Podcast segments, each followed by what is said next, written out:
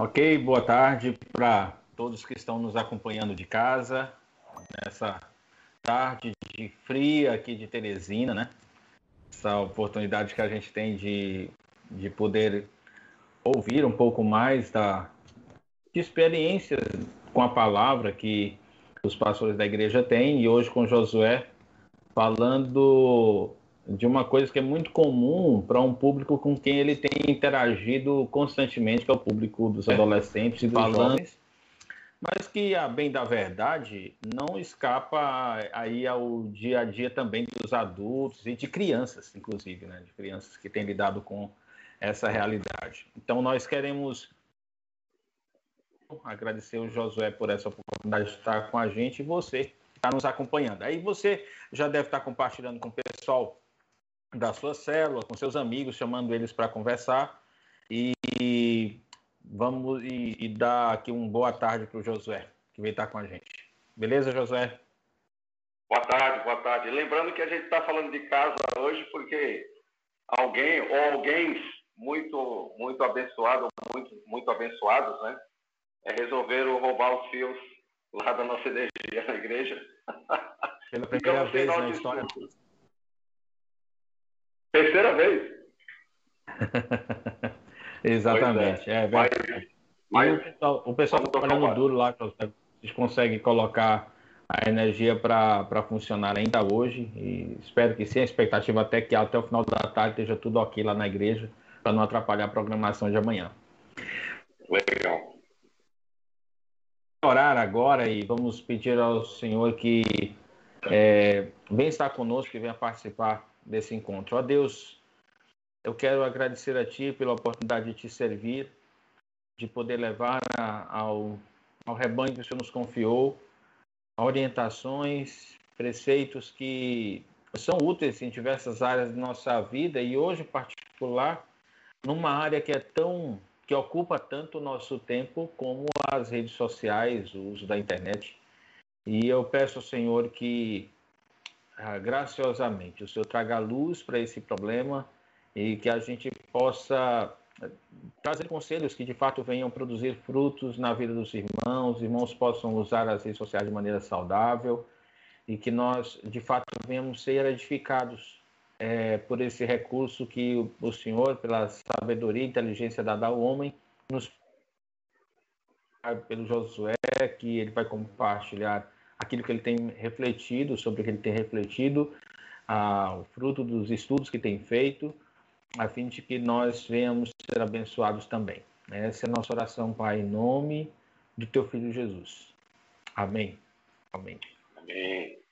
Beleza, Josué. Então você pode é, dar para nós uma pequena introdução é, dessa problemática das redes sociais, a, dessa realidade das redes sociais hoje? Beleza, então vamos lá. Bom, é, primeira, primeiro de tudo, nós estamos lidando aqui não só com, com questões de o que podemos ou não usar em termos de tecnologia, se Instagram é do diabo ou não, se o YouTube é o grande problema da raça humana, é, a qualidade do que é colocado lá ou não, se podemos ou não usar TikTok, será que vamos criar um canal TikTok da, da Batista da Glória para criar é, vídeos humorados onde o evangelho vai ser proclamado ou não. Então a questão vai além disso, né? porque nós estamos lidando aqui, na verdade, com é, uma tempestade perfeita, que é formada por tecnologia, é, toda essa, essa, essa, facilidade que nós temos hoje de, de ter essas redes sociais ou esse acesso à tecnologia, por conta de coisas que são novas, parece para alguns que é coisa muito antiga, mas não é. Até pouco tempo atrás, anos atrás, nem todo mundo tinha um celular na mão e tinha internet em todo e qualquer local onde estiver, até nos povoados, onde você tem acesso ilimitado à internet é, em tempo real ou a qualquer tipo de site. Né? Então, a gente está falando de coisas novas que, junto, que, que juntando com a tecnologia e as gerações que convivem hoje, formam essa tempestade perfeita, né? Porque nós estamos falando de a tecnologia, redes sociais, programas, é, streamings, plataformas que, que nos dão acesso à tecnologia, Só que a gente está falando de tudo isso nas mãos de pessoas que nunca tiveram contato com a internet, pessoas que, como nós, eu, eu incluo o Dário na minha, no meu grupo aqui, na minha geração, que são é, imigrantes digitais, né? não nascemos com a internet. Nós temos aí jovens que já nasceram na época da internet, mas ainda não dessa revolução, eles, eles são da época de computadores, notebooks.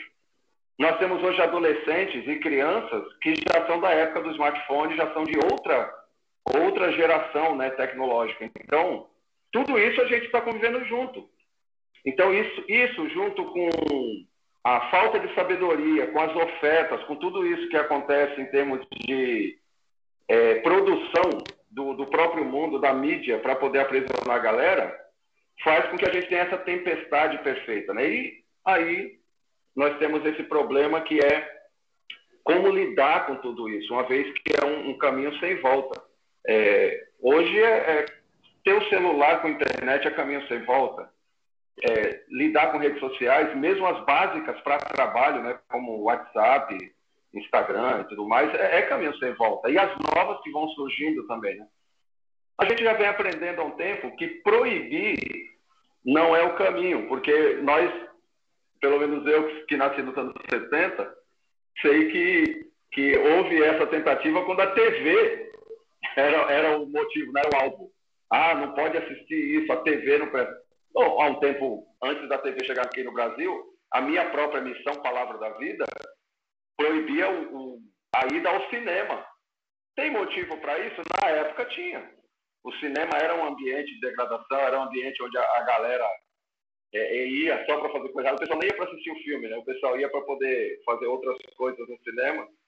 Assim como várias outras coisas foram acontecendo, e a gente vê que hoje é, a dinâmica de muitas igrejas, de muitos pais, de muitos pastores, continua sendo aquela ultrapassada de, ah, vamos proibir. Então vamos, não vamos deixar a galera assistir. Só que esses mesmos que proíbem, muitas vezes nem conhecem e nem sentam para conversar com a galera. Não senta para poder explicar. E a gente vê que o caminho bíblico, por isso a gente, a gente preparou hoje nosso, nosso encontro aqui, baseado em algumas informações iniciais. O Dário vai interagir, vai falar sobre perguntas mas nós vamos terminar com vários princípios bíblicos, que eu acho que é esse o caminho do aconselhamento bíblico, que mostram para a gente qual seria o caminho de sabedoria para lidar com tudo isso, uma vez que é um caminho sem volta. É, a tecnologia está aí, as redes sociais estão aí, todos nós vamos usar, vão surgir novas redes sociais, novas tecnologias. Cada dia mais nós vamos ter mais acesso a informações e essa galera está ligada a isso. A gente não tem como proibir, a gente tem como ensinar a usar tudo isso. Aí, é, só algumas fotos, o Edgar está nos ajudando aí, que eu acho que justifica um pouco disso. O próprio mundo é, tem mostrado que esse excesso ou a falta de sabedoria no uso das redes sociais e da tecnologia faz com que as coisas se compliquem. Por exemplo, quando a gente fala de isolamento social, a pandemia trouxe essa, essa palavra, ou esse, esse termo, né, isolamento social, é, para denominar o, o que a gente faria para fugir da, da Covid. Na verdade, alguns especialistas, até não cristãos, já vinham mostrando que a tecnologia as redes sociais estavam causando isolamento social. Né? A foto aí é muito clara, que mostra que as famílias já estavam isoladas socialmente por conta da tecnologia. É raro você ver hoje uma família que toma um café junto, que almoça junto, que passa mais que uma hora conversando junto sem o celular por perto.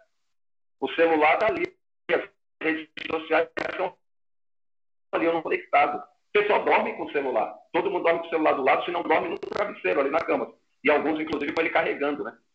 É... A gente foi no shopping. Gente, esses dias, aquele dia que o, o Facebook saiu do ar, que as redes sociais saíram do ar, eu fui no shopping com a Ive e a gente viu algo inédito. As crianças correndo sem celular na mão, os pais conversando, o pessoal ligando com o celular. O pessoal estava ligando, usando para ligar. Não estava usando ali para poder falar no Zap, falar no, no Insta. Então a parece... gente vê que. Ah... É, parece, Diga, parece que a gente está falando de alguma coisa que não é, é, meramente uma, uma escolha que alguém faz do que é bom, o que é ruim. Mas é, estamos falando de uma coisa que parece estar tá virando um vício, que está virando uma dependência de, de tal maneira que quando você fala, você conta esse episódio é, daquele dia que o Facebook saiu do ar, e uh, eu acho que o Instagram também foi por Beleléu naquele dia, é, as pessoas começaram a sentir efeito. Na verdade, houve uma sensação muito ruim para alguns e até reclamações. Eu, eu vi alguns comentários na internet falando que era um absurdo que a empresa deixasse que o negócio desse acontecesse. Então, então demonstra assim, não é só uma coisa é, erra, é errada que algumas pessoas estão tomando é, decisões pensadas, dizendo assim, não, eu refleti e é melhor nesse momento eu utilizar a rede social. Não, é, é um negócio que, que é meio ah, é, por impulsão. Que, que é, é como se fosse inevitável, né? Assim, é, é uma necessidade básica. Eu preciso, né? É uma necessidade básica. É, mas isso está dentro, Dário. A, a, a, próxima foto, eu acho que, que retrata bem isso também, essa questão da dependência, né? É, você já cantou a bola.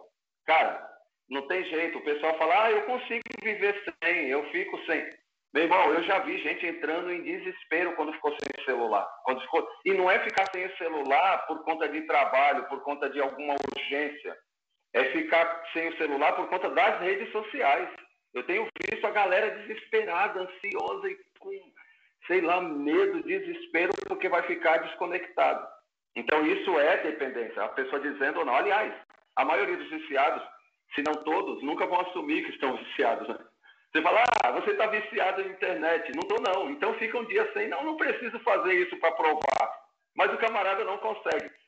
Você vê gente conversando com, com outro e até pega o celular, coloca lá ele com a, a tela para baixo na mesa, mas não dá dois, três minutos. Sempre você tem que estar tá olhando se alguém postou alguma coisa, se alguém curtiu alguma coisa. É inevitável, já está na tua mão, você já está viciado naquilo, né? Então isso é. E olha, eu estou falando aqui não de dados levantados por pastores, teólogos que estão dizendo que isso causa um vício espiritual. Estou falando de especialistas que nem estão falando do lado espiritual.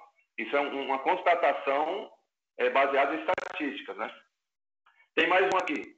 É, além da dependência, nós temos também a alienação e padronização. Estava conversando isso com minhas filhas esses dias, especialistas em internet e redes sociais, e ela, eu estava pensando numa coisa interessante, né? O pessoal fala assim: eu sou descolado, eu sou, sei lá, eu sou antenado, eu sou. É, eu, eu não sigo tendências, eu não sigo a galera. Irmão, caiu no TikTok, caiu no Instagram, caiu nas redes sociais, parece que o pessoal nem percebe que entra numa padronização e numa alienação. E segue. Segue sem perceber. Esse aqui é uma das, é, é, essa é uma das coisas que eu acho que a gente deve prestar bastante atenção. Por que, que eu faço? Por que, que eu tenho que entrar naquilo? Por que, que eu tenho que assistir determinadas coisas? A tendência é por causa do que a, a, as redes sociais estão estão divulgando. Essa série que estourou aí a boca do balão, a série mais assistida da, da Netflix, é, Six, né? É, Round Six, né? É, é, essa galera aí fez tanto sucesso não só não porque a série é a melhor produção cinematográfica, o melhor é, é, melhor série criada, não, mas foi porque as redes sociais impulsionaram. Oh, é bom, poxa, legal, o pessoal está recomendando que eu assistir. Existe uma padronização e uma alienação. Isso é reconhecido por especialistas fora da igreja. Tem mais um aqui para a gente é, resumir essa, essa situação. A exposição. É, as redes sociais têm como, como característica você expor algo para ser curtido, para você colocar sua opinião, para você. E esse algo pode ser, sempre eu tenho que dar minha opinião, sempre eu tenho que contrariar ou apoiar, sempre eu tenho que repostar ou não, sempre eu tenho que curtir, ou sempre eu tenho que mostrar, inclusive meu corpo. Essa, essa exposição exagerada faz com que muitos perigos, inclusive físicos, perigos financeiros, é, é, tenham explodido. Né? A gente vê muitas coisas acontecendo por conta dessa exposição exagerada é, na internet e nas redes sociais. E por último, que a maioria nega, mas é fato, as redes sociais não surgiram e não são feitas, não são pensadas, não são idealizadas, arquitetadas aleatoriamente por acaso. Elas são feitas com um fim. E o fim é manipular algo, manipular dados, manipular pessoas, manipular ideias. As redes sociais hoje, por que vocês acham que existe essa briga tão grande na política para querer criar uma, regras rígidas quanto às redes sociais? Porque sim, elas indicam o caminho, elas apontam, elas manipulam, elas levam e elas acabam sendo feitas para isso. Os algoritmos ah, expostos ultimamente que mostram como as pessoas conseguem manipular outros, até inconscientemente, né? Por uso de tendências, de ideias, pessoas, uma cena, uma imagem, uma frase, tudo isso acaba é, manipulando pessoas. Então, isso aí seria assim, um resumo da ópera, Dário, do porquê o assunto é relevante. E, e eu queria endossar essa última questão, é, que é assustador pensar que muita coisa que hoje você que está nos assistindo acredita, você só acredita porque você usa rede social.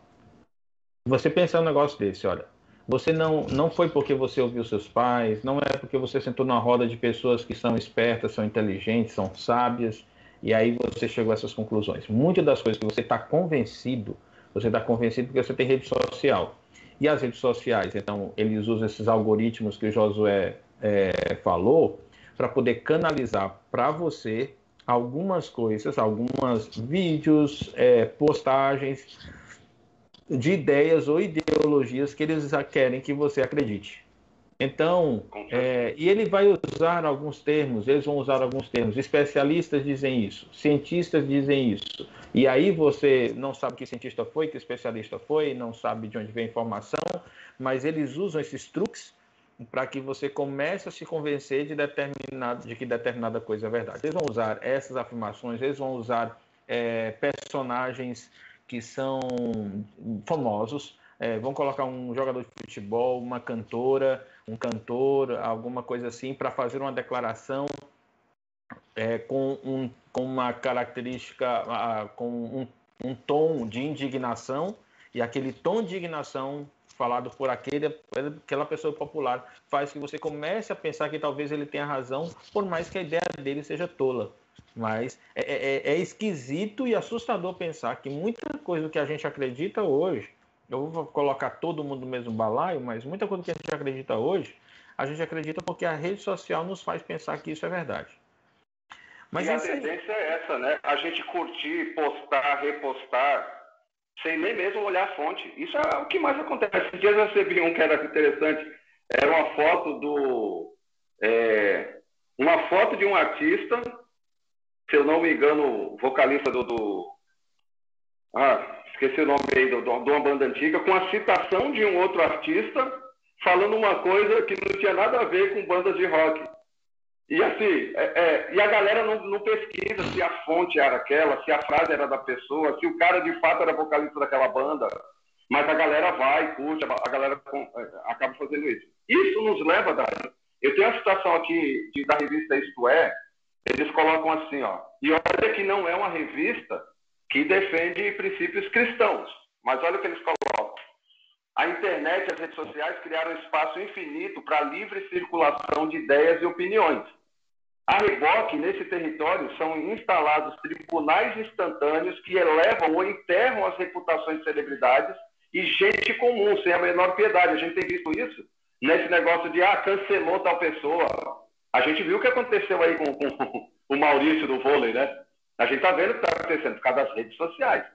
Neste meio, é possível ter acesso aos mais brilhantes pensadores, concordo, ser gente bacana para, no, no clique seguinte, entrar na mira do pior dos criminosos ou ser vítima do mais suspeito mau caráter. Há notícias falsas, mentiras políticas, campanhas de ódio, constrangimentos públicos, agressões verbais, preconceitos, assédios, exposições de intimidade e até tentativa de homicídio, usando os canais para aproximação com a vítima.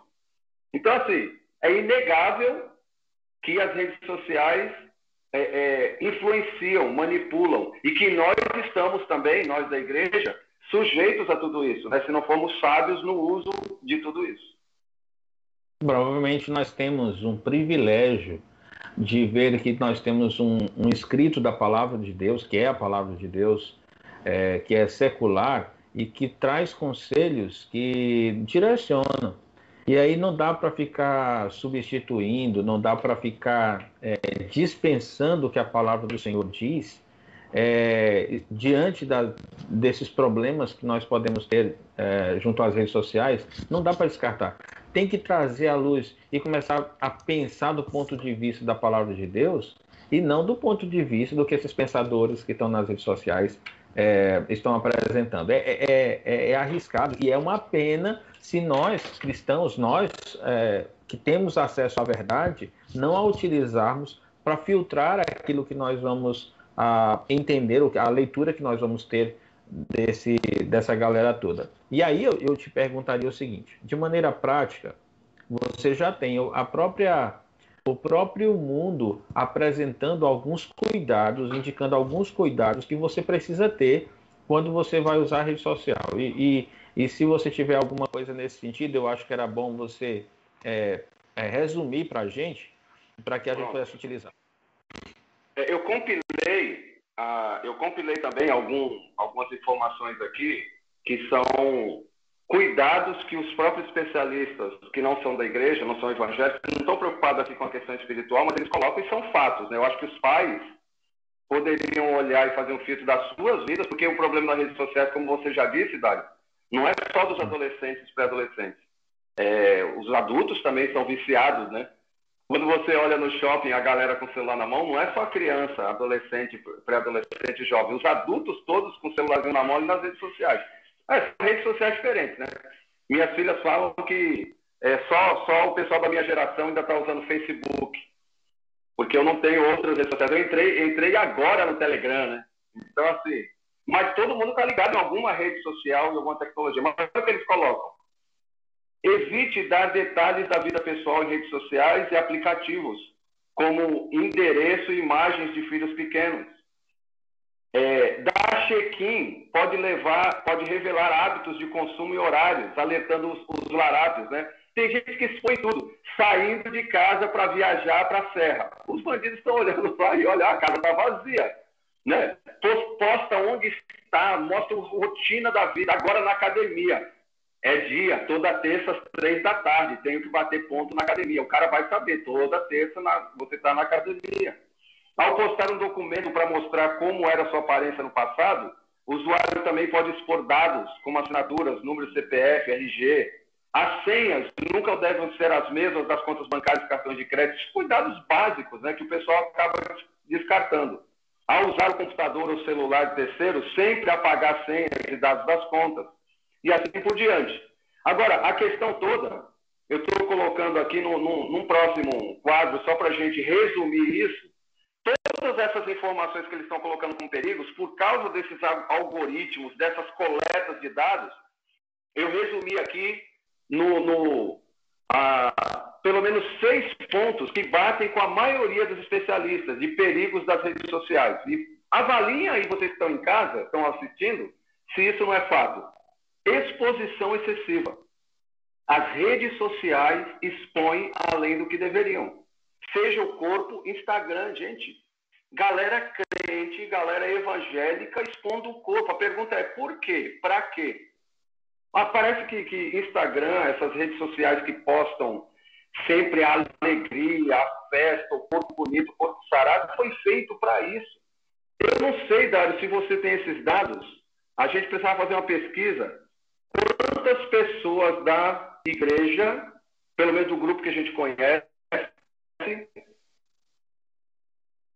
é, efetivamente e usam é, sempre as redes sociais para evangelizar, aconselhar e proclamar o evangelho.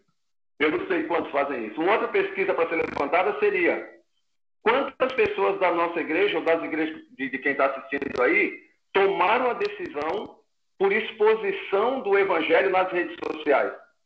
Me parece que as redes sociais não estão sendo usadas muito para isso.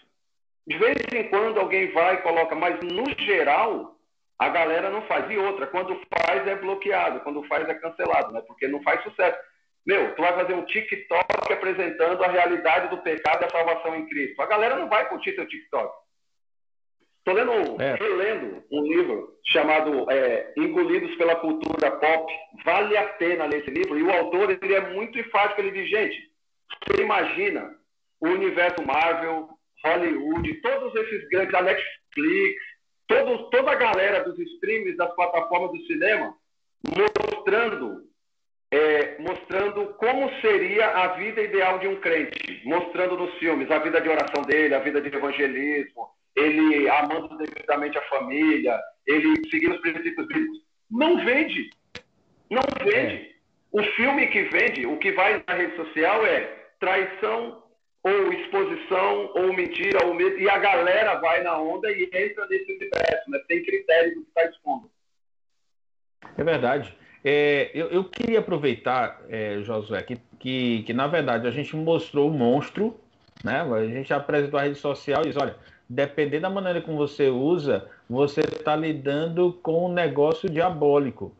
É, pode ser uma grande bênção, evidentemente, como você citou, pode até ser que as pessoas, pode ter, até ser não, existem pessoas que de fato usam para evangelismo, postam verdades bíblicas lá e tudo mais, e, e fazem correr essa ideia, é verdade.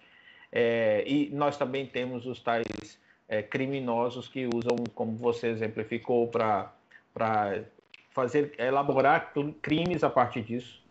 Mas ah, olhando para o próprio comportamento, Josué, e aqui é, quero, quero compartilhar o que o pessoal está falando aqui na, no chat, olhando para o próprio comportamento do pessoal, e, e olhando agora do ponto de vista do próprio coração também é possível que algumas pessoas estejam os, é, tornando o uso das redes sociais uma idolatria. E aí a, a minha pergunta para ti é: tu conseguia, tu conseguiria ver agora alguns possíveis ídolos é, que podem ser erguidos por causa do uso de redes sociais? Essa é a pergunta aqui da Naira. A Naira não tem pergunta fácil, né? Ela só faz pergunta complicada. Ok. Ok, bom, alguns ídolos. Bom, vamos pensar aqui, se a gente está pensando, a, a Nara, então, ela cavou para ir lá para é, o, o nível dos ídolos. Então, vamos lá.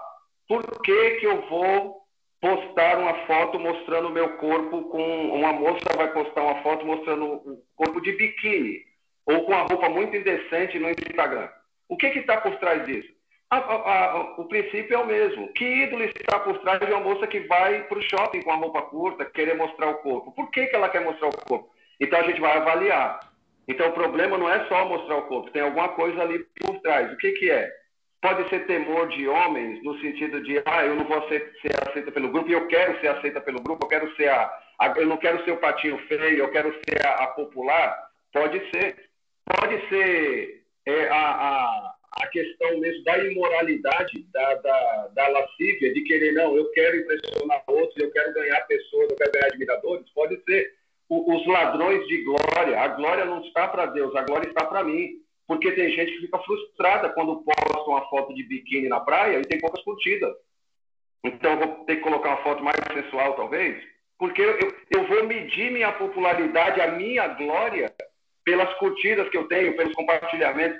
Cara, é impressionante. O pessoal põe uma foto lá e aí vem a galerinha da igreja, da própria igreja, e coloca lá gata, arrasou. As próprias amigas incentivando, vai, tira mais roupa, põe mais, se expõe mais, é. vai nessa. E é interessante, e aí a, a, a proposta que a Naira falou, é que as redes sociais, elas não só é, podem, nós podemos encontrar ídolos, mas redes sociais, a, a rede social em, por si só pode se tornar um ídolo. Pode ter gente que vai para a rede social sem saber o que está indo atrás. Ela só quer ocupar o tempo com possíveis divertimentos que a rede social traz. E aí elas consomem tempo que poderia ser útil para oração, tempo que poderia ser útil para meditação da palavra, tempo para ler um bom livro, alguma coisa assim. Substitui o tempo para ir para a rede social sem saber o que vai ver, mas acreditando que pode encontrar alguma coisa interessante. Nesse caso, a rede social teria se transformado no ídolo. Mas a rede social também, como tu está dizendo, pode se tornar um altar no qual você pode colocar qualquer ídolo. Que pode Exatamente. ser um corpo, pode ser um artista, um time de futebol, Isso. qualquer coisa assim. Exatamente. E aí, agora olha só, uma questão. pergunta difícil aí para você. É, um vício é medido só pela quantidade ou pela qualidade do, do, do ídolo, do, do alvo, do que, do que vicia? Por exemplo, um camarada que é, é, eu vou dar um exemplo, o meu pai, o meu pai ele era alcoólatra, mas ele não bebia durante o dia enquanto ele estava trabalhando. Aí ele, quando passava do trabalho, ia para o bar, chegava bêbado em casa, e no final de semana também. Ele era dependente do álcool e em algum momento do dia ele conseguia se controlar para poder trabalhar, mas ele era viciado, ele era alcoólatra. E aí tem gente que pensa assim, né? Não, eu trabalho, eu faço outras coisas, eu não sou um viciado em rede social. Eu acho que a gente deveria parar um pouquinho e, e, avaliar também, não é só a questão da quantidade de tempo que eu passo. Você falou uma coisa aqui que muita gente não avalia. Entrei na rede social, para quê? Para passar uma hora só zapeando, olhando as coisas, que chama outra coisa, que chama outra coisa, que chama outra coisa. Como é que está aquele princípio de aproveitando o tempo, comprando o tempo, remindo o tempo, porque os dias são maus, né? Tem um, um, um dos princípios que a gente vai expor aqui bíblico, o John Stott, ele falou, cara, uma das coisas que as, as redes sociais vão provar para a gente é que o pessoal estava mentindo quando dizia que não tinha tempo para orar. Porque o camarada diz que não tem tempo para orar, mas, cara, eu não conheço hoje ninguém que não passa no mínimo, no mínimo aí uma hora, duas horas por dia nas redes sociais, zapeando, olhando, olhando o zap, olhando o Face, olhando o Insta. Soma as horas, os minutos. Ah, não, eu trabalho o dia inteiro, só à noite que eu vejo. Mas à noite você gasta um tempinho vendo. E outra, no trabalho, esse bendito celular faz você ficar toda hora dando uma olhada. Pessoal dirigindo, dando olhada. Na, na, comendo, comendo com o celular na mão, dando olhada. Soma tudo isso, você olha mais redes sociais do que hora. Tem, vamos ter que ser sinceros. Então, as redes sociais, sim, viciam, expõem ídolos e elas se tornam ídolo e torna dependente quem não assume que está dependente dela. Né? Não é só uma questão de quantidade, é de qualidade. Como eu tenho usado, para que, eu tenho usado. Então, eu, o Eliakim até tem interesse em, em, que a gente tem que estabelecer é, um certo limite a partir do qual é, esse tempo na rede social se torna idolatria ou um vício, né? É, um, um, qual seria tal limite? A gente já viu, o, o José já falou, que não necessariamente o tempo. É, para uma pessoa, por exemplo, para uma pessoa que tem muita, muitos compromissos durante o dia, é, uma hora de, de rede social pode ser vício. Ele só não é porque só não é maior porque ele está muito ocupado, porque tem trabalho, porque tem ah, compromissos com família e tudo mais, e por isso não vê mais. Mas pode ser, isso pode se revelar dessa forma. Talvez uma dica que eu daria, Josué, e aí você pode endossar ou corrigir, ou ainda acrescentar alguma outra, é se o que eu faço é planejado com o propósito de agradar a Deus, de glorificar a Deus, ou seja, o uso da rede social que eu vou fazer tem o propósito de glorificar a Deus. Se esse uso da rede social é, tem um propósito quanto ao conteúdo, ou seja, eu estou indo para a rede social agora porque eu quero ver o que a, a, última postagem de um devocional de um pastor que, que eu estou acompanhando, que ele tem botado conteúdo muito bom. Então, estou definindo o conteúdo, eu estou pré-definindo, tudo isso eu estou pré-definindo. Estou pré-definindo é, qual, se é para glorificar a Deus, então eu estou definindo qual é o conteúdo, eu estou pré-definindo qual é o tempo saudável para estar tá usando lá. Então, talvez um, um ponto seria isso: o quanto que você predefine, planeja que vai fazer isso. Porque se você está fazendo isso sem uma pré-definição, sem um planejamento quanto a conteúdo, quanto a tempo, quanto ao propósito maior de glorificar a Deus, é, então você não tem, não está usando do recurso do domínio próprio. Você está sendo utilizado, manipulado pela própria rede social. É, eu, eu eu concordo 100% com o que você falou, é, e eu queria insistir nessa ideia de que o problema também não está no tempo, você já disse isso, né, sim, mais na qualidade. A questão é o porquê que eu estou fazendo, por que, eu entrei na rede social. Gente, eu não sei se a gente consegue ser maquininhas assim, ah, por que, eu fiz isso, por que, que eu fiz aquilo. Mas tudo que a gente faz não tem que ter um propósito? Tem. Então a gente tem que pensar nisso. Pensa bem comigo, Dário, é, é um viciado ou não, ou é no mínimo uma falta de respeito ou não, uma falta... Eu não sei, cara, eu, é que as redes sociais da minha época de, de menino era, se chamava calçada. Calçadas. Né? A gente sentava todo mundo na calçada E a hora de desconectar da rede social, era quando a mãe gritava, fulano. Aí a mãe gritava lá de longe, ah, tem que ir, tem que ir. Como é que a mãe desconectava? Vai dormir. Mãe, mas tomou banho, pelo menos lava o pé. Desconectava da internet, desconectava dos amigos. Só no outro dia você tinha contato na escola para falar do que aconteceu, se leu alguma coisa, se, se assistiu alguma coisa. E a gente viveu. Né? Isso era a rede social da época. Cara, hum. Agora eu te chamo para almoçar, estou conversando contigo e você com o celular na mão ali, conversando comigo e vendo outras coisas. Você não está dando interesse para o que eu estou falando, você não está. Só que já virou algo automático. Eu nem, eu nem mais pergunto por que, que eu estou com o celular na mão olhando, porque já é natural eu tenho que estar tá olhando as coisas, eu tenho que estar tá plugado, eu tenho que estar tá ligado. Você entende? E aí você então, aí você tá, tá, tá levantando a bola, Josué, para um problema, talvez você possa até comentar isso melhor, o problema da mente dividida. É, quantos problemas hoje de ordem mental têm sido desenvolvidos por causa da tal mente dividida? É aquela pessoa que está conversando com alguém e que está olhando o WhatsApp. É aquele que está conversando com alguém e está olhando o Instagram. É, você está é, estudando e ao mesmo tempo a tua cabeça está indo lá no celular para ver uma rede social. Você está trabalhando e a mesma coisa acontece. Então você está com a mente dividida. Eu, isso não seria um treino é, muito ruim para aquilo que Mateus capítulo fala, capítulo 6 fala sobre ansiedade? Com certeza, Odário. É, eu não sei se tu já, já, já leu algo sobre, eu vi que os casais eles inventam novas modas ou novos modos de discutir e brigarem, né? Uma das discussões atuais dos casais também não é só dentro da igreja, mas já isso já acontece dentro da igreja. É, aquele, é, é, é aquela cena típica, né? O cara, há um tempo atrás, ia para algum local com a esposa, se era uma viagem de 15 minutos, 20 minutos ou meia hora, os dois iam conversando no carro. Tu não vê mais isso é o cara dirigindo ou com o, o, o, celular conectado no seu sistema de multimídia vendo alguma coisa e a esposa do lado no celular também. Não tem mais conversa no carro. É a mente dividida. É, é, não existe mais comunicação. Por quê? Porque sempre o celular, as redes sociais estão ali na mão. Se é para o trabalho, se é para alguma coisa, se é para pesquisar alguma coisa. Mas não existe mais esse negócio de, ó, deixei de propósito o celular para dedicar tempo àquela pessoa. Não existe mais isso hoje. Você conversa com o outro, dando atenção para o outro com o celular na mão. Causa ansiedade? É óbvio. Você ficou sem olhar? É óbvio. Você chega em casa desesperado quando você deixa o celular, porque você quer ver quantas, quantas visualizações ou quantas pessoas conversaram comigo. Gente, conversou contigo, conversou. Se não conversou naquela hora, não vai morrer. Antes era assim. Mas hoje, essa necessidade de estar tá plugado, estar tá conectado 24 horas torna a gente mais ansioso. Não é à toa que as pessoas estão cada vez mais ansiosas, porque precisa ter isso. Só concluir aqui rapidinho, Dário, porque eu acho que agora seria bom a gente gastar o tempo olhando os princípios, mas ó, não só limitar quando e onde você vai usar as redes sociais, é alguns conselhos normais práticos, né? Limitar quando e onde você vai usar as redes sociais, seria interessante. Prestar atenção no que você faz nelas e como você se sente. É isso que tu estava dizendo. Se você se sente ansioso porque ficou 10 minutos com o celular desligado, tu tá com problema. Assume.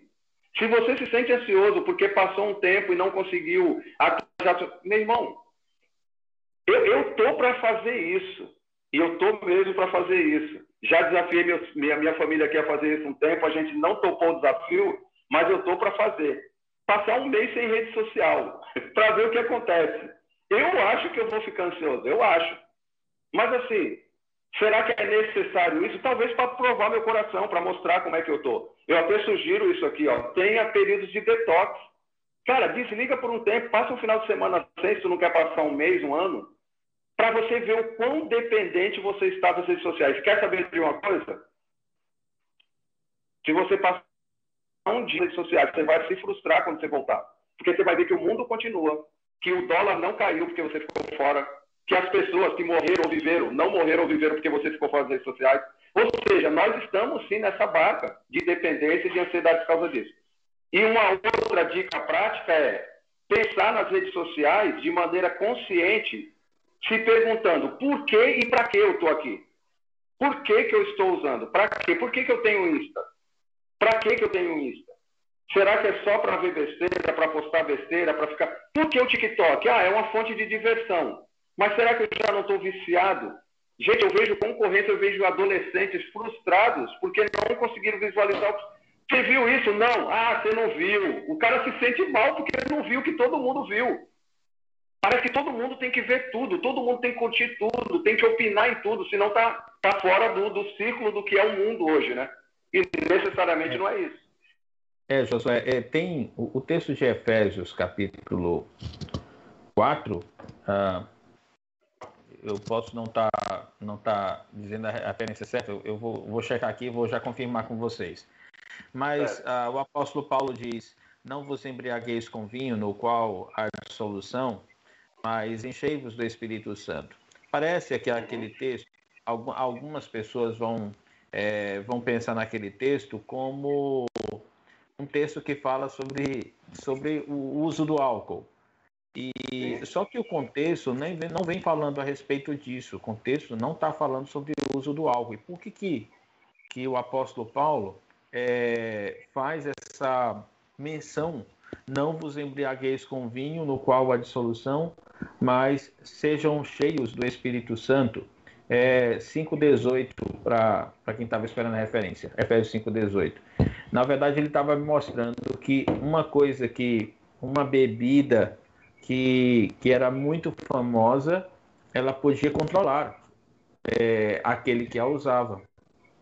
Ela é, poderia o foco ser... lá é como é que está a tua mente, né? Como é que está a tua mente? Está alterada? Quem é que controla? Quem é que controla a sua Isso. mente? A sua mente é guiada por quem?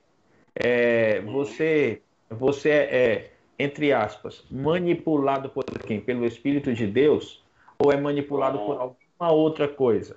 E aí, é a, quando, quando, a gente pensa nas redes sociais, é, e aí tu me fala assim, de uma realidade que é muito comum, do pessoal ir para a rede social simplesmente porque sentiu um grande desejo, um forte desejo de fazer aquilo ali, não questionou se era adequado, é, não se questionou, mas simplesmente foi tal pessoa. E aí a pergunta que ela precisa se fazer: tal pessoa, ela não está sendo controlada por algo, por aquilo, pela rede social e deixando de ser cheia pelo Espírito Santo? E aí a pergunta, a, a preocupação a, a preocupação da irmã Marlene nessa hora é que você faz essa pergunta sobre você mesmo, mas só que pais estão com as crianças já vivendo essa realidade do vício é, em, em tenra idade, né? Então, mas o problema é esse. O problema é que uma criança de 4 anos, uma criança de 3 anos, uma criança de um ano e meio, uma criança de 5, de 8, uma criança ou um adolescente, um pré-adolescente que está na tua casa, eu, eu não consigo imaginar a cena. Uma criança de dois anos entrando numa loja para comprar o seu celular. Quem pôs o celular na mão da criança porque ela só come, porque o pai não tem, não tem mais princípio bíblico para disciplinar e falar, tu vai comer e só vai sair da mesa quando comer? Não, tem que comer assistindo o celular, tem que ver alguma coisa, tem que assistir alguma coisa. A criança nasceu com o celular na mão, depois quer tirar na adolescência, quer tirar na juventude. Essa galerinha de hoje que está com o celular na mão desde bebê, a culpa não é dessa, dessa criancinha. Quando ele tiver maior, ele vai ser culpado do que ele está vendo e tudo mais. A culpa hoje são dos pais. Sinto muito falar. Os pais bananões que estão colocando. Por quê? Porque dá trabalho disciplinar. Dá trabalho dizer não. E aí vem todo essa, essa pensamento mundano de que você conduz a criança só na base do falar, do falar e não é disciplina, e não é princípio bíblico. Você perde, óbvio. Mas esses, essas crianças estão com celular já estão entrando nesse vício por conta dos pais. Como fazer? Cara, é óbvio. Você respondeu isso uma vez na live e o pessoal acho que não engoliu muito bem, porque todo mundo se calou. Ele falou: como fazer se o meu filho só não tira o celular da mão? Então a resposta foi simples: tire o celular da mão dele você. Ora, é teu filho, está em casa.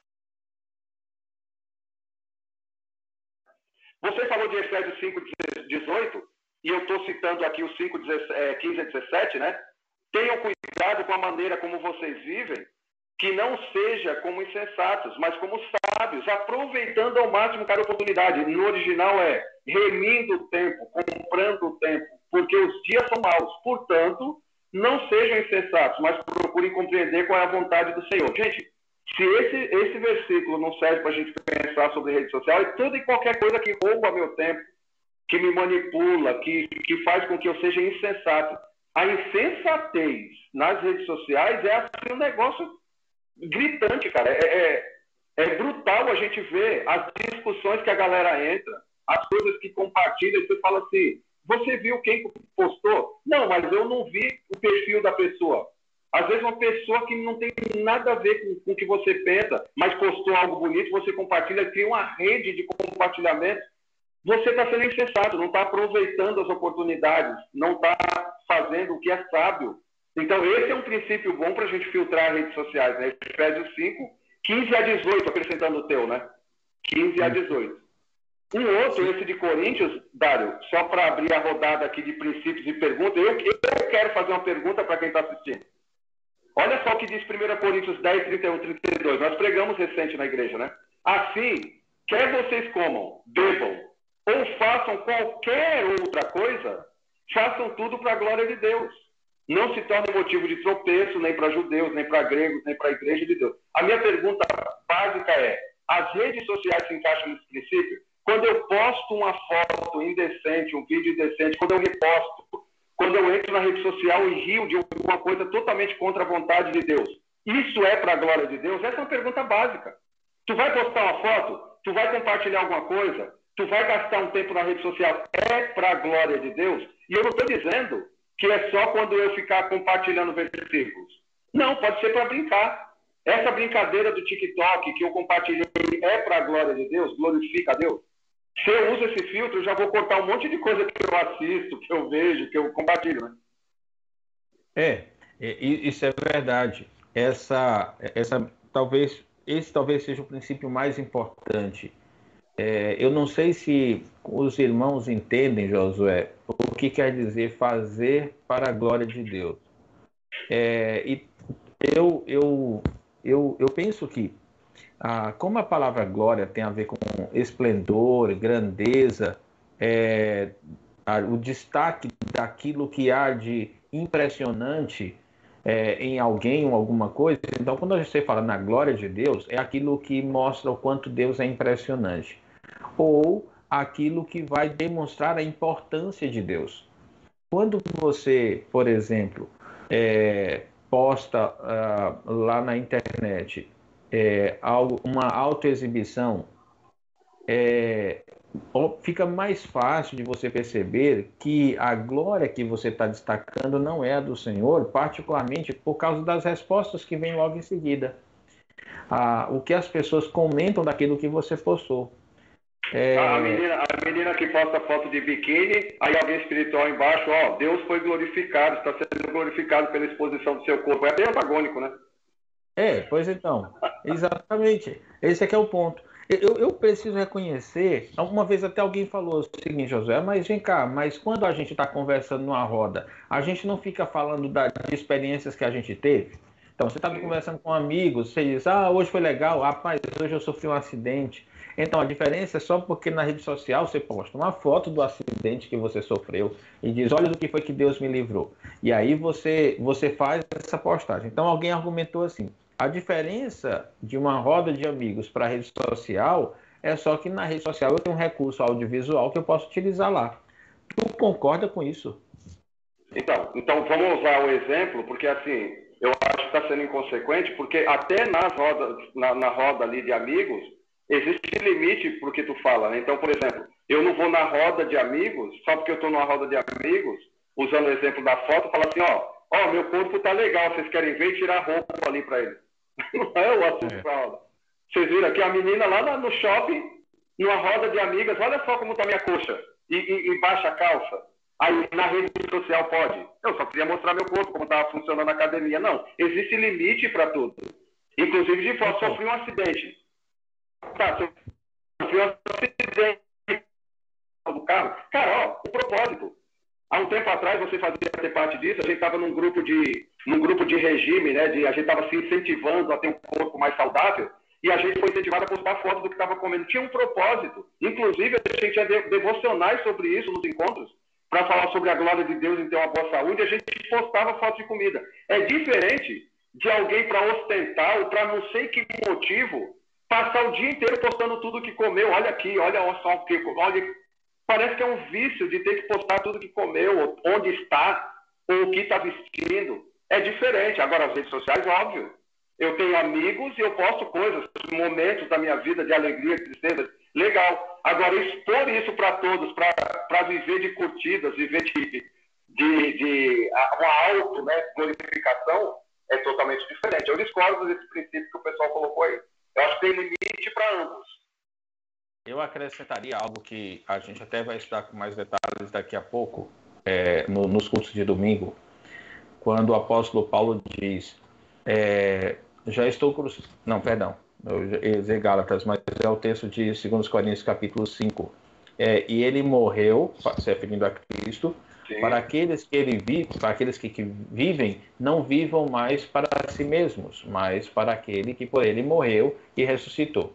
Esse princípio ele é aplicável em diversas situações da vida da gente, em diversas, uhum. inclusive quanto ao nosso uso da rede social. Então, como é que eu posso ser coerente na obediência desse versículo com as minhas postagens é, nas redes sociais? Esse é um ponto. É. E, e, e, mas, mas... Só, só, só acrescentar aqui, aí eu já te passo, um versículo que tem a ver com o que a gente está falando de quem eu sou na rede social, né? Eu estou citando Mateus 5, 13 e 14, o pessoal só usa para evangelismo, mas na verdade esse versículo, como a gente viu também em Marcos, né? É, vocês são sal da terra, é, mas se o sal perder o seu sabor, como restaurá-lo? Não servirá para nada, exceto para ser jogado fora e pisado pelos homens. Vocês são luz do mundo. Não se pode esconder a cidade construída sobre um monte. A questão é, o que você curte, compartilha, apoia, reprova, reposta, posta, reflete quem você é. Quem você é aqui, porque o pessoal tem essa ilusão, né? Na rede social sou um personagem, aqui eu tenho a minha realidade. Não, você é quem você é em qualquer local. Para o cristão não existe esse negócio. Na igreja eu sou um, em casa outro, na rede social outro. No mundo isso é normal. Eu sou um na rede social e sou outro pessoalmente. Para o crente isso não vale. Eu sou eu, Josué, onde quer que eu esteja. E eu devo ser sal e luz onde quer que eu esteja, na rede social, ou na igreja, ou na família, ou na, na roda de amigos. Eu sou sal ou, luz, ou não sou sal e não sou luz. Tá certo? Hum, tá certo. É, eu, desculpa, eu não, não gosto de fazer isso, mas eu vou fazer só porque eu tentei aqui encaixar a pergunta da, da Naira antes e não consegui. Eu acho que é uma pergunta muito importante diz respeito à, à caracterização do uso da rede social como vício. E ela pergunta se algumas pessoas não necessitariam realmente de uma amputação radical em relação às redes sociais. E, e, a, e aí eu acrescentaria: quando é que você, avaliando honestamente, sinceramente, o seu comportamento, você deve concluir que o melhor é a amputação radical, ou seja, está na hora de sair das redes sociais, quer seja ah, definitivamente, quer seja por um tempo. O Kennedy até falou aqui que teve uma experiência muito boa, que ele passou um mês sem rede social e, e ele, aparentemente, pela quantidade de letras K que ele acrescentou no comentário, ele foi muito, se sentiu muito bem. Então, o que, que tu acha? É, como tu responder essa questão da Naira? Então, Dário, é, é, como todo e qualquer aconselhamento bíblico, isso vai depender da pessoa, da circunstância e tudo mais. É quase que como falar assim, ó, tira o remédio de todo mundo que está viciado em remédios. Eu não tenho como falar isso. Eu acho que o conselheiro, junto com o aconselhado, é, vão ter mais subsídios para fazer isso. Mas eu concordo com um princípio. Tem gente que sim, precisa de um corte radical em algum momento. Talvez, eu, eu creio que o mais sábio seria esse desmame, assim como a gente faz com remédio, com qualquer outro vício. Um dos princípios de tratamento com vício é a gente começar um desmame. A gente vai cercando tudo mais. Recente a gente teve esse curso de autoconfrontação, né? A gente viu Edson Naves nesse, nesses princípios, ele foi bem firme, trazendo um princípio bíblico de que é, mesmo cortando as redes sociais, eu tenho às vezes problema de pecados na mente, então tem que ser tratado das duas coisas ao mesmo O cara está sem entrar nas redes sociais, mas mentalmente ainda está viciado naquilo. Talvez um, um, um, parâmetro seja o conselheiro e aconselhado têm sim esse, essa liberdade, ou essa, é, o, o conselheiro com autoridade bíblica, constatando que o camarada não consegue ter um desmame, é, ele, ele partir para o radical. Eu acho que sim. É, a Ive, a Ive, é, talvez quem queira depois conversar em off com ela, ela é, muito, ela é especialista nisso. Ela é muito sensível, mais sensível que eu, ela é muito mais misericordiosa que, misericordiosa que eu, mas ela é da escola e ela me ensinou que em alguns casos não tem jeito. É, teve uma, uma amiga nossa que já estava separada do marido, tinha se envolvido com um homem é, do trabalho dela, já estava em fase mesmo de acabar o casamento, já estava vivendo com esse cara tal. E o conselho da ele foi: não tem como fazer um desmame gradual. Você vai deixar esse cara, você vai deixar o teu emprego, a tua cidade, vem morar aqui em casa por um tempo. Funcionou, não tinha como ela fazer um desmame trabalhando no mesmo local que o cara e tudo mais, é, ainda vendo o cara e ainda lá, não tinha como. Ela passava períodos de dias aqui em casa só chorando. E não era choro, o início não era choro de arrependimento, era de, de necessidade de estar lá no trabalho e estar com o cara. Até que isso aí é uma crise de abstinência. Né? Meu pai, por ser alcoólatra, se ele tirasse o álcool 100% num dia, ele tinha crises de abstinência. Eu vi meu pai bebendo álcool, álcool Zulu, porque ele não teve acesso à cachaça. Então, assim, rede social, eu já vi gente entrar em desespero, como eu disse no início. Agora, o cara vai morrer se ficar sem rede social. Agora sejamos um pouco mais calvinistas, né? Se o cara morrer, era a hora dele. Agora, que nós podemos, sim, podemos. Sabe quem pode fazer isso com muita autoridade? Os pais. Os pais têm essa autoridade plena de chegar para um filho e falar: você vai ficar sem celular e sem rede social. Se o filho se rebelar, atacar o celular na não, atacar o celular não vai, mas atacar o pai, querer sair de casa e tudo mais, está comprovado. Você está viciado. Essa é a comprovação. Então, eu acho que sim, o princípio, em alguns casos, tratamento radical, tirar as redes sociais 100%, mas nós não temos como dizer qual é o padrão para cada pessoa. Aí o conselheiro, junto com o aconselhado, o pai, junto com o seu filho, vai vendo os parâmetros, né? para definir o grau do vício, para poder chegar a esse ponto. Sim. É, e, e veio, veio à minha mente agora, é, Josué, eu estava vendo aqui algumas perguntas que eu tinha separado para te, te, te, colocar, uma situação que é muito corriqueira. E aí talvez, eu sei que tu tem alguns princípios, tu já até me mandou com antecedência alguns princípios que tu queria compartilhar. Você pode até ver se se encaixa a, algum desses princípios nessa questão que eu vou te levantar. É que nós tivemos nos, no período político, no período de campanha política, uma série de polêmicas que aconteceram, aconteceram em grupos é, de WhatsApp, por exemplo, mas também nas outras redes sociais isso aconteceu. De pessoas que assumiam uma certa posição de opinião e aí então se gerava é, cancelamentos, quebra de relacionamentos. E é interessante porque que isso aconteceu nas redes sociais. Eu, eu, eu pensei inicialmente, eu quero acreditar ainda, é, de que o que aconteceu na rede social aconteceria numa roda de amigos também, ou na roda de, de conversa de família, teria acontecido a mesma coisa. Mas parece que na rede social, por algum motivo, foi muito maior e a, e a força com que aconteceram as, as discórdias por causa de certos temas, particularmente os políticos, foi muito grande.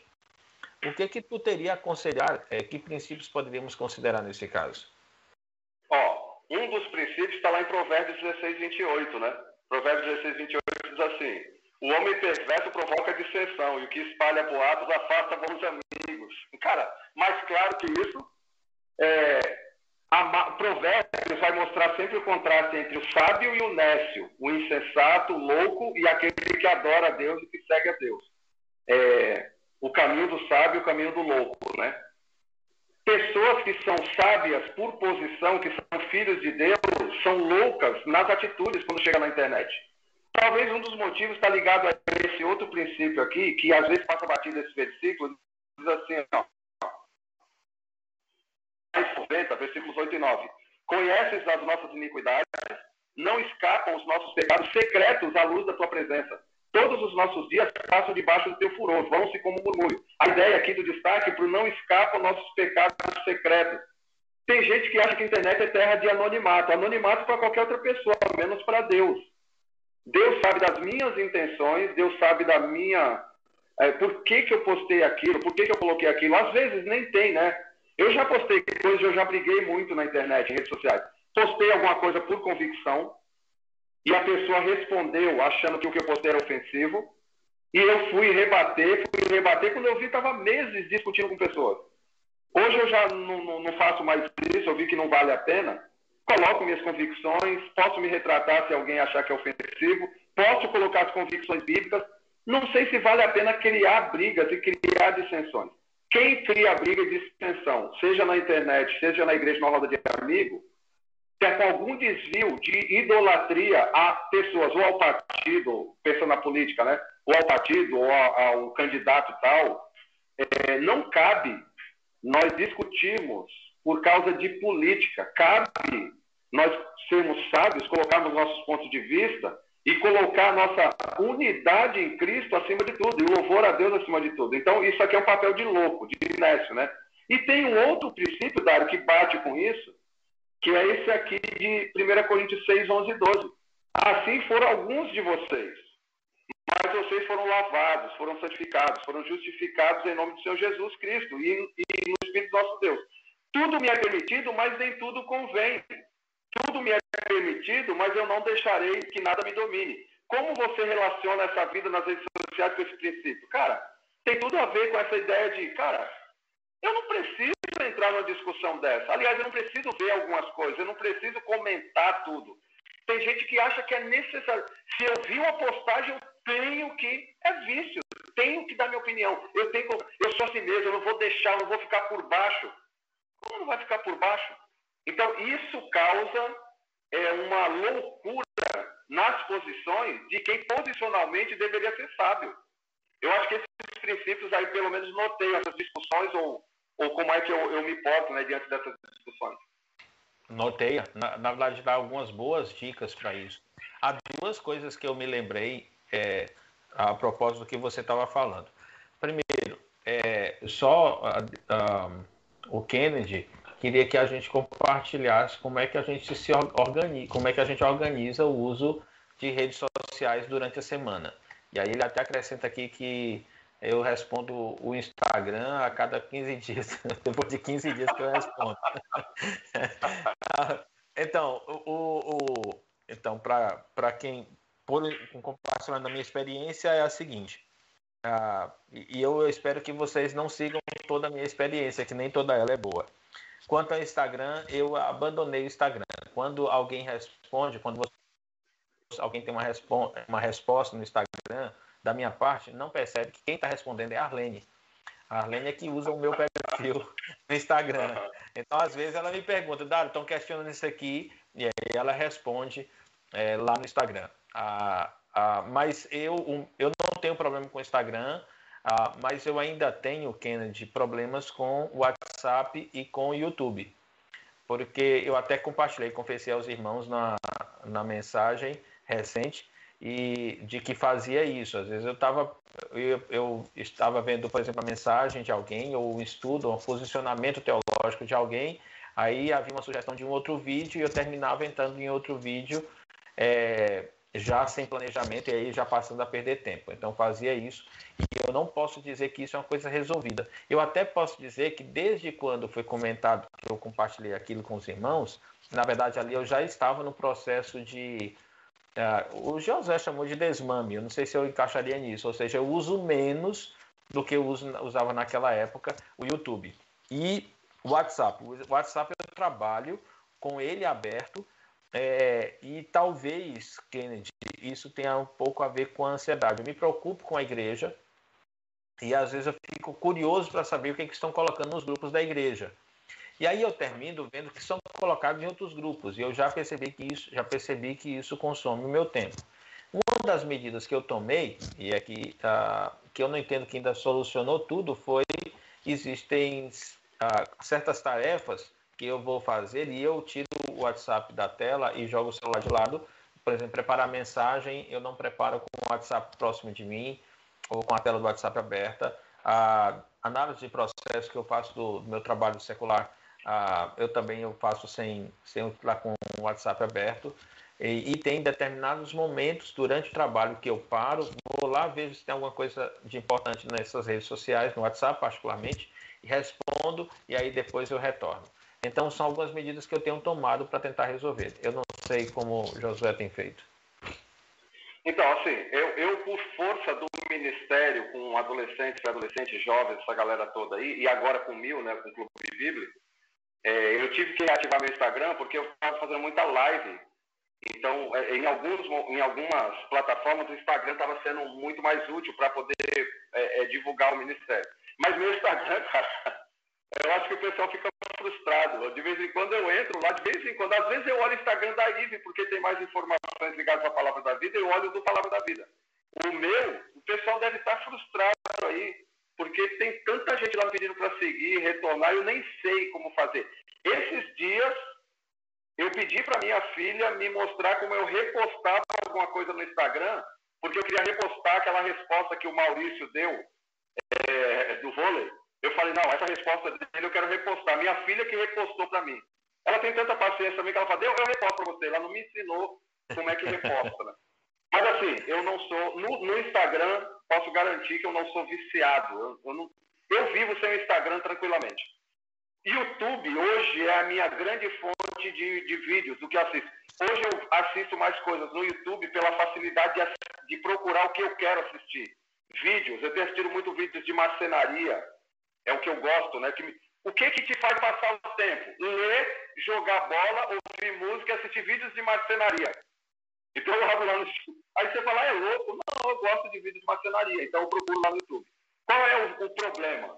O problema é justamente me controlar para dentro do meu tempo de descanso, aqui vem a agenda. Então eu trabalho das 8 até meio-dia, eu tenho o meu tempo de almoço e meu tempo de descanso. No tempo de descanso, meu irmão, tem gente que vai ler, tem gente que vai dormir, tem gente que vai assistir um programa de TV. Eu assisto vídeos no YouTube. Agora, o tempo de descanso é o quê? 15 minutos, uma hora, duas horas, cinco horas, dez horas. Você assiste com propósito ou você sai olhando e vem aquele outro, aí vem o vídeo na sequência, vem o... Então, eu acho que é tudo uma questão de controle, não do uso da plataforma, né? como da TV. Mesma coisa é, é Netflix. Netflix é um mundo que você pode passar maratonando o tempo todo. Já o WhatsApp, eu uso o WhatsApp não, não assim, a ponto de ficar ansioso. Às vezes eu abro e tem lá 200 mensagens não lidas. Tem grupo que eu não leio há muito tempo e eu não tenho problema nenhum em olhar lá, tem 200 mensagens não lidas. Tem um grupo da minha, da minha turma de seminário, é, e é interessante, o pessoal passa um dia conversando, rapaz, eu não sei como eles conseguem. Aí você entra lá, tem não sei quantas mensagens não lidas. Eu vou ler tudo aquilo, não leio nada. Eu clico no finalzinho e falo, bom dia, pessoal. Não li nada daquilo. Alguém tem alguma novidade? Quer resumir para mim? Ou seja, é possível. Não acho, Kennedy, que aí é, é, questão de cada um. Como você é mais metódico, talvez use a agenda de uma forma diferente, para mim não funcionaria. Vou responder a cada 15 dias. Talvez eu tivesse um acúmulo de coisas ministeriais, tanto no Insta quanto no Zap, em 15 dias, a ponto de eu não conseguir responder tudo. E hoje, grande parte do que eu faço no ministério, pastores e líderes, eu converso com, com, com eles aqui através do Zap, é, a turma do Palavra da Vida, a turma dos líderes de. Só de grupos de trabalho, não de diversão, eu tenho pelo menos uns 15 a 20, que já tomam boa parte do tempo, né? Atualizando os trabalhos nisso. Então, eu acho assim que é muito pessoal, Kennedy. Eu acho que está mais dentro desses princípios de como você tem determinado seu tempo do que você criar uma agenda padrão. Não existe uma agenda padrão. Agora, eu me preservo em algo. Dário disse de uma preservação dele. Hoje, nada de celular na hora das refeições. As refeições aqui em casa, ninguém traz celular para a mesa. Nós conversamos, nós almoçamos juntos. Ah, é, é quadradão. Mas é um tempo nosso aqui, a gente não traz celular para a mesa. A não ser uma urgência, uma ligação urgente, alguma coisa que está sendo resolvida naquela hora. A, a Isa na faculdade, ela deixa do lado ali, não tem outro jeito. Não levamos o celular para a cama. O celular ou fica carregando, ou fica na sala, ou fica na mesa do escritório, mesmo sendo no quarto, mas não na cama, do lado do travesseiro, para você ficar usando ou na madrugada, ou no momento de insônia. A insônia parece que é meio que programada, o celular vem lá e você está sujeito a gastar tempo a ser tentado. Então, não use redes sociais na madrugada e na, na cama. E outra, evita levar para locais que não é para o uso de celular. Gente, ah, eu vou no banheiro. Você vai no banheiro fazer alguma coisa no banheiro. Não leve o celular para o banheiro. Então, eu acho que existem alguns princípios interessantes que te preservam na questão de tentação e de gasto do tempo.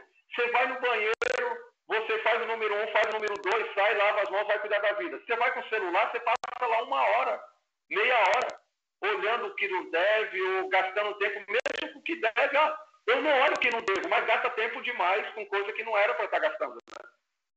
Então, eu acho que seria uma, uma boa dica.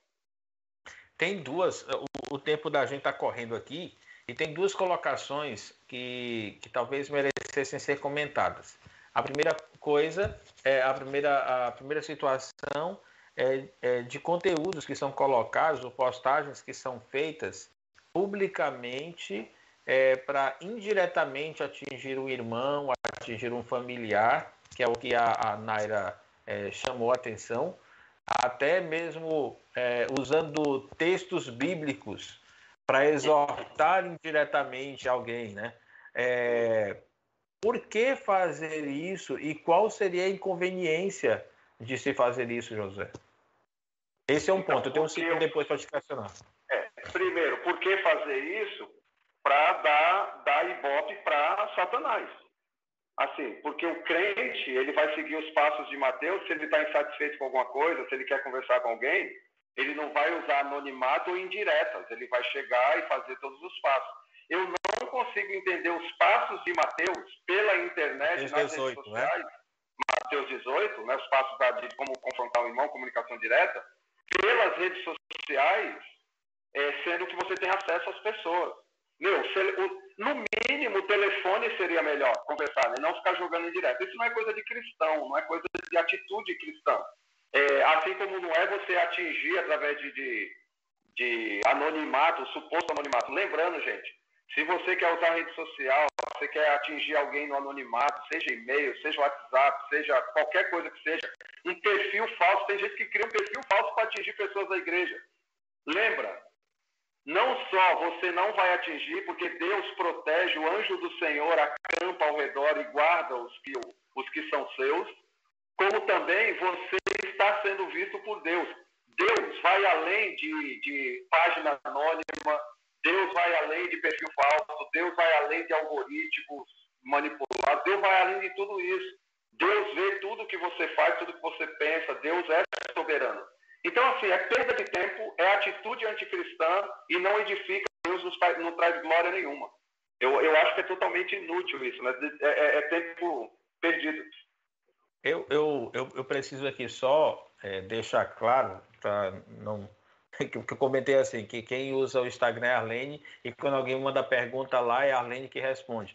Não é que a Arlene se passe por mim, é porque eu digo, Arlene, responda isso. o perfil falso. É. O perfil falso. Ah, exato, exato. É, é um fake da Arlene lá e a Arlene diz, agora que eu vou arrumar para cima do meu marido. Eu vou dar aqui a resposta que eu quero. Não é essa a ideia, não. É essa a ideia, não. É, as, nossas, as nossas redes sociais, é, nós optamos por usar uma única. Então, quando nós usávamos o Facebook, era um único perfil para mim e para a Arlene. A gente optou por fazer isso. E é, no Instagram não é diferente. É, mas Rodário, outra... Rodário, só um detalhe. O princípio bíblico para isso é Isaías 5, 20 e 21, viu? Que diz assim, ó. Ai dos que chamam mal bem e ao bem mal, que fazem das trevas luz e da luz trevas, do amargo doce e do doce amargo. Ai dos que são sábios aos seus próprios olhos e inteligentes em sua, opinião, a sua própria opinião. Esse princípio por trás está lá em Isaías, daqueles que, que queriam colocar sua opinião distorcida e maldosa, querendo desfazer qual era a soberania de Deus e do servo do Senhor, na Isaías. E traziam mal para o meio do povo de Israel. Quando ele diz, ai dos que chamam mal bem do bem mal. Cara, isso aqui é internet pura. Internet hoje é um ambiente do que o bem é mal, o mal é bem, a luz é trevas, trevas, amargo, amargo. Isso é internet pura.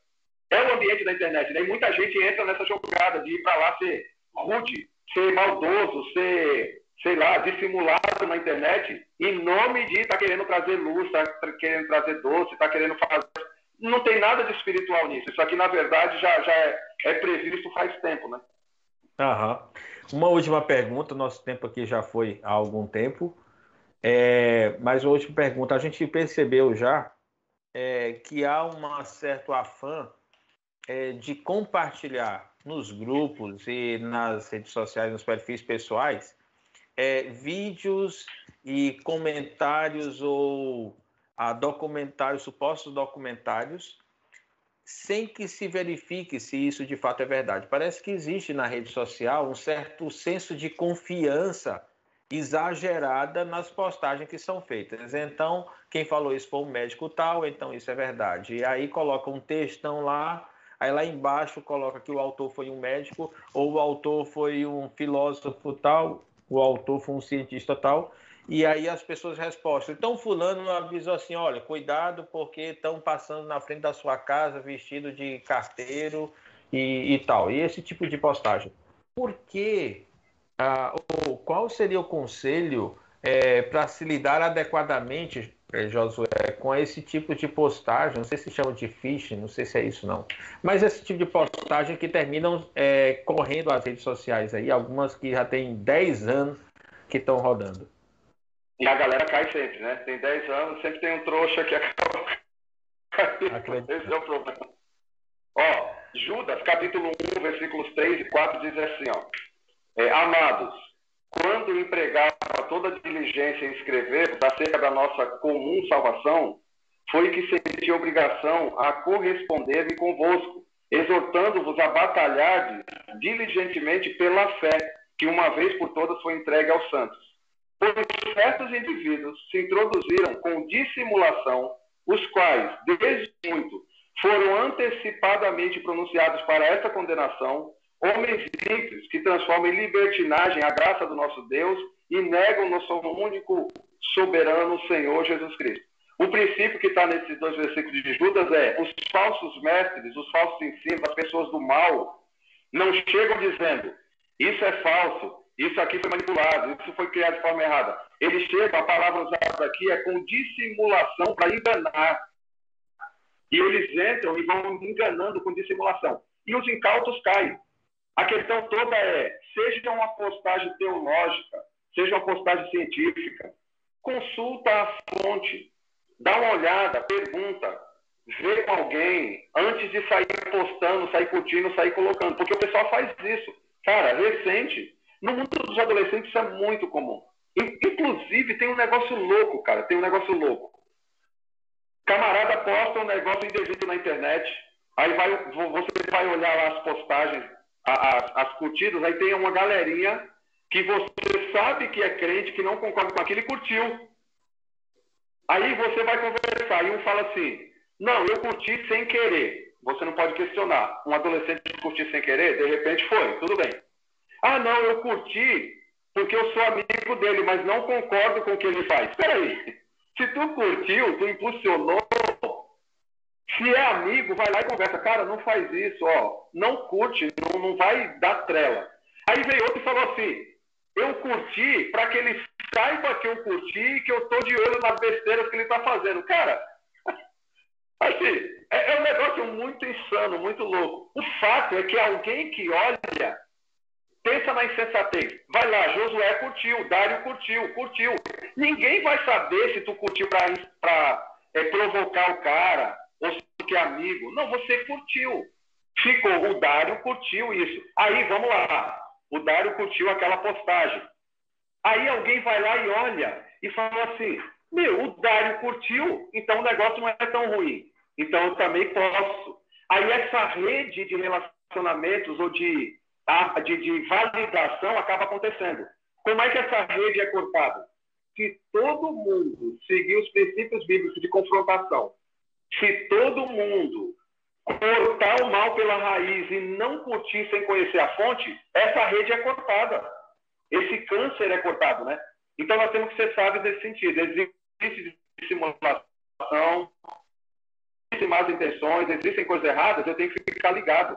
Meu, quem postou? Vou olhar a rede do cara. Meu, esse cara não presta. Porque tá, também alguém olha e fala: olha, tal pessoa curtiu. Eu vou olhar o perfil de tal pessoa. Já era, entrou no, no perfil que já vai te influenciar para alguma coisa errada, para o mal. Mesmo que eu não seja influenciado, de repente, um adolescente que é influenciado por mim se vê no direito de curtir aquela outra pessoa que curtiu a outra postagem. Então é um negócio meio louco, cara, mas nós temos que tomar cuidado com isso. Internet é extremamente perigoso. Eu tenho que ficar de olho no que eu curto, no que eu posto, no que eu reposto, no que eu a, a, no que eu estou apreciando, no que eu estou validando, né? Então eu acho que a gente tem que ficar esperto nesse sentido. Legal, legal. José, muito obrigado pela ajuda, pelo compartilhamento da experiência é, de, de uso e de estudo a respeito de redes sociais. É, foi abençoador, acho que muito alerta legal para a igreja. Ah, no próximo sábado a gente vai vai pensar sobre aconselhamento bíblico, como é que acontece a mudança na vida de alguém. Então, o, o Gildásio está estudando a respeito disso, já tem estudo nessa área, e ele está detalhando os estudos a respeito disso, ele vai nos ajudar. E no dia 20 de novembro, nós vamos ter o pastor Roberto Amorim, aquele que distribui aquele devocional chamado Bom Dia, ele vai estar com a gente, ele vai falar sobre, ah, subordinado ao tema, é, o coração do problema é o, o problema do coração é o coração do problema. Então ele vai falar a respeito disso daqui a 15 dias. Então orem para que a gente continue abençoando a igreja é, com esses recursos. Vamos, por falar nisso, nós vamos orar nesse momento e agradecer a Deus por esse, por essa palavra. Dário, rapidão. Oi. É, se eu só reforçar, leiam de Steve Tanner, Engolidos pela Cultura Pop. Todos vocês têm filhos adolescentes, todos vocês trabalham com jovens adolescentes, pré-adolescentes, precisam ler isso. É um material escrito por um especialista cristão que trabalha no meio, trabalha na, trabalhou em Hollywood, trabalhou pela BBC de Londres. O cara conhece o que acontece nos bastidores e dá muitos princípios bíblicos como lidar com a cultura, que é algo inevitável. E uma última citação bíblica, Dário, eu queria é, que a gente lembrasse de Eclesiastes, capítulo 1, versículo 2, quando a gente pensar em redes sociais, né? Vaidade de vaidades, diz o pregador, vaidade de vaidades, tudo é vaidade. Talvez isso seja mais uma máxima do porquê eu tenho que fazer tudo que eu faço nas redes sociais. Né? Amém. Amém. Verdade, verdade. Quis, vamos nos policiar. Eu peço ao Senhor que é, nós não é, precisemos, nós não aceitemos, na verdade, descer na correnteza que o mundo está descendo. Somos diferentes, somos um outro povo, somos de uma outra raça e nós precisamos usar os privilégios que temos por causa disso. Vamos orar. Ó Pai querido, eu quero pedir perdão junto com tantos outros irmãos que estão assistindo comigo é, por termos negligenciado teus princípios e tuas orientações no uso das redes sociais. Eu quero pedir ao Senhor que o Senhor é, possa trazer discernimento e sabedoria para nós no dia a dia, para tomarmos decisões sábias e, e, de fato usarmos esse discernimento para fazermos boas escolhas sobre como usar a rede social. Eu quero rogar a Ti, meu Pai, que o Senhor venha limpar o nosso coração. Que o Senhor venha fazer, ó Pai, uma varredura em nossa mente, detectar aquilo que não te agrada e nos apontar. Depois dessa sondagem, o que precisa mudar. E aí, ó Pai, nós possamos de fato usar de maneira saudável essas ferramentas digitais que ah, têm permitido a gente distribuir devocionais, comentários bíblicos, que têm permitido marcarmos encontros, reuniões, é, postarmos momentos agradáveis que temos em células, como igreja, em família, que nós possamos usar essas redes sociais com sabedoria, sem vício, é, sem perder o domínio próprio, mas agindo movidos pelo Senhor. Ó Pai, que assim seja para a honra e glória do Teu nome. Amém e amém. Amém. Beleza, gente. Valeu. Um grande abraço para todos vocês. Obrigado, Josué. Valeu, Deus abençoe, gente.